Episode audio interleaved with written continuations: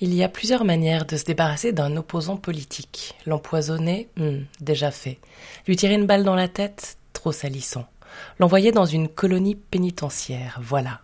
Alexei Navalny a été transféré dans une prison russe, quelque part à 200 km de Moscou. Lui dont l'arrestation a fait descendre des milliers de gens dans la rue, lui qui était présenté comme le principal opposant au Kremlin. Du coup, la question se pose. Avec, ou plutôt sans Navalny, Vladimir Poutine finira-t-il par tomber? Le point J. Sans Alexei Navalny, mais avec Caroline Stévan et Anna Colin Lebedev, maîtresse de conférences à l'université Paris-Nanterre et spécialiste des sociétés post-soviétiques. Et vous savez quoi? La plus grande menace contre Vladimir Poutine n'est peut-être pas celle que l'on croit.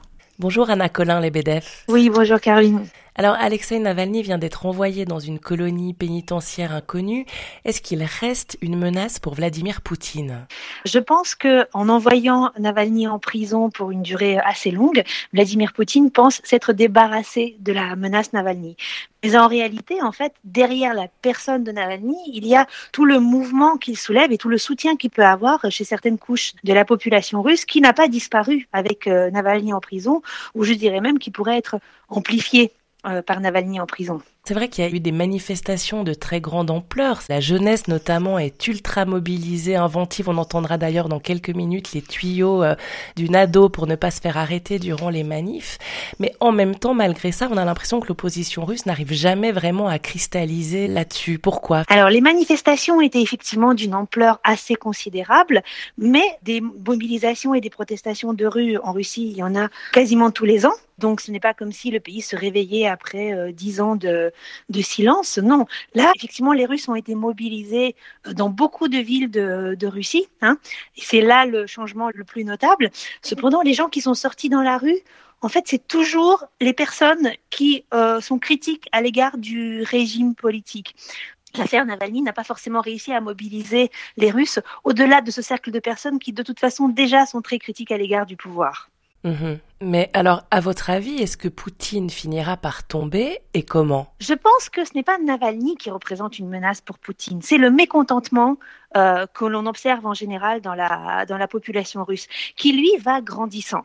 Après, un autre élément à prendre en compte, c'est l'entourage de Poutine. Poutine est au pouvoir depuis un long moment déjà. Hein. Il est arrivé au pouvoir euh, toute fin 99, tout début 2000, et euh, il n'est pas seul. Poutine est entouré d'une classe politique avec des gens qui ont également des ambitions personnelles, à qui il offre des postes, euh, qui s'enrichissent également en étant au pouvoir.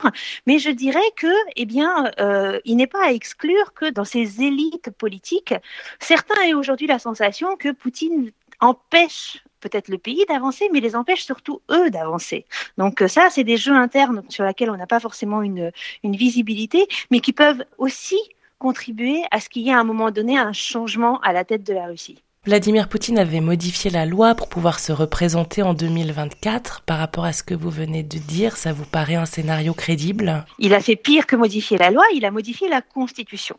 Et il a modifié la Constitution d'une manière assez anticonstitutionnelle. Donc effectivement, la législation est euh, aujourd'hui en faveur d'un maintien de Poutine au pouvoir. Le statu quo arrange aussi un certain nombre de personnes dans les cercles du pouvoir parce que les hommes et les femmes politiques russes, mais aussi les hommes et les femmes d'affaires, russes euh, assez haut placés ont beaucoup à perdre d'un changement. Un changement les mettrait en danger. On a bien vu les enquêtes de Navalny sur les enrichissements illégaux au sein du pouvoir russe, que ce soit euh, bah, le, président dernièrement, mais aussi euh, l'ancien premier ministre, aussi d'autres dignitaires auprès du pouvoir. Disons, tout le monde traîne des casseroles et le maintien de Poutine au pouvoir permet en fait aux gens de continuer eh bien, à vivre une vie où ils détournent de l'argent public ou s'enrichissent indûment. Donc oui, pense aussi que certains voyez, auraient tout à fait intérêt à ce que Poutine reste au pouvoir le plus longtemps possible. Mais là, on est dans des dynamiques qui sont assez imprévisibles. Aussi bien côté révolution de palais, qui n'est pas à exclure, que côté mécontentement populaire, parce que, eh le niveau de vie des Russes, qui avait augmenté pendant un certain nombre d'années, depuis plusieurs années déjà, décline assez considérablement. On a l'impression en effet que c'est peut-être la crise qui aura finalement la peau de Vladimir Poutine tant la population aspire à une amélioration sur le plan économique, social. Il y a des chances, en effet. Euh, pendant longtemps, enfin pendant une dizaine d'années, Poutine s'est maintenu grâce à une promesse d'enrichissement, de bien-être économique et de restauration de la grandeur de la Russie. Ça a été assez efficace tant que les prix des hydrocarbures, qui sont une source importante pour le revenu de, de l'État russe, étaient hauts et que les relations économique était assez bonne avec euh, les pays occidentaux. Depuis euh, le milieu des années, euh, des années 2010, donc depuis 2000, 2014 notamment et l'annexion de la Crimée, la Russie est de plus en plus isolée économiquement aussi sur la scène internationale. Les prix des hydrocarbures baissent, les revenus baissent et aujourd'hui, le pouvoir dit aux Russes, eh bien, nous sommes en train de nous appauvrir, mais c'est logique parce que nous sommes entourés d'ennemis. Il faut qu'on se serre la ceinture et il faut qu'on résiste à cet étranger qui est dangereux. Mais nous sommes un, grand pays, un pays glorieux avec euh, beaucoup de succès à l'international. Il y a une formule une très jolie formule pour décrire le quotidien des Russes, c'est de dire les Russes reçoivent deux messages aujourd'hui, celui de leur télé qui leur parle de grandeur et celui de leur frigo qui devient de plus en plus vide. Qui saura mieux convaincre les Russes Le frigo ou la télé? C'est à voir. Vladimir Poutine a beaucoup tiré sur cette corde patriotique, notamment au moment de l'annexion de la Crimée, du conflit avec l'Ukraine. Ça ne suffit plus En effet, ça peut ne plus suffire. Alors jusqu'à maintenant, ça marche encore. Je pense que les Russes ont extrêmement peur de ce qui pourrait arriver après Poutine. Non pas tant parce qu'ils sont attachés au personnage, mais c'est parce que des périodes d'instabilité et voire de, de crise majeure euh, que, que les Russes ressentent dans leur quotidien, il y en a eu plusieurs dans l'histoire récente. Aujourd'hui, les Russes sont surtout attachés à pouvoir continuer à vivre à peu près normalement. Un changement à la tête du pouvoir paraît dangereux à beaucoup de gens parce que les Russes ont déjà beaucoup perdu et ils ont la sensation que cette stabilité, peut-être pas parfaite, euh, est euh, vraiment, vraiment un gain qu'ils souhaiteraient garder. C'est pour ça que Navalny finalement fait peur à certains d'entre eux par son côté trop radical. Alors Navalny en fait n'a pas énormément de soutien dans la société russe. Hein. Les taux de sympathie euh, dont il peut bénéficier sont relativement faibles hein, et surtout limités à une population urbaine et éduquée. Pour le russe moyen, Navalny fait peur. Navalny fait peur parce que son message est un message de destruction. C'est un message contre le pouvoir euh, en place en disant, bah voilà, éradiquons ce qui existe aujourd'hui, euh, mettons en prison ces voleurs et ces escrocs. Mais derrière, en fait, c'est très compliqué de voir quel serait le, le modèle, qui serait en danger et qui serait en sécurité. Le message de Navalny n'est pas rassurant. On a l'impression parfois que la Russie ou l'ex-URSS, si l'on pense aussi à la Biélorussie, peine à sortir finalement de ce modèle euh, autoritaire. Euh, là, il faut vraiment regarder la manière dont l'Union soviétique s'est effondrée et ce qui s'est passé ensuite. Euh, les personnes qui se sont retrouvées au pouvoir ne sont pas des personnes venues de la rue. Hein. La plupart du temps, ce ne sont pas les personnes qui étaient porteuses de messages démocratiques, mais disons les gens qui étaient déjà dans des cercles du pouvoir et qui ont cherché à se maintenir en place, à construire des réseaux. Euh, les nouvelles générations qui arriveront auront une autre formation, une autre vision du monde, un autre passé, euh, d'autres priorités, et puis ils vont évoluer dans un monde aussi euh, connecté différemment, etc. Donc oui, du changement, il y en aura. Après, il n'y a pas de chemin linéaire qui conduirait en fait des personnes, disons des personnes plus jeunes, vers un régime plus démocratique.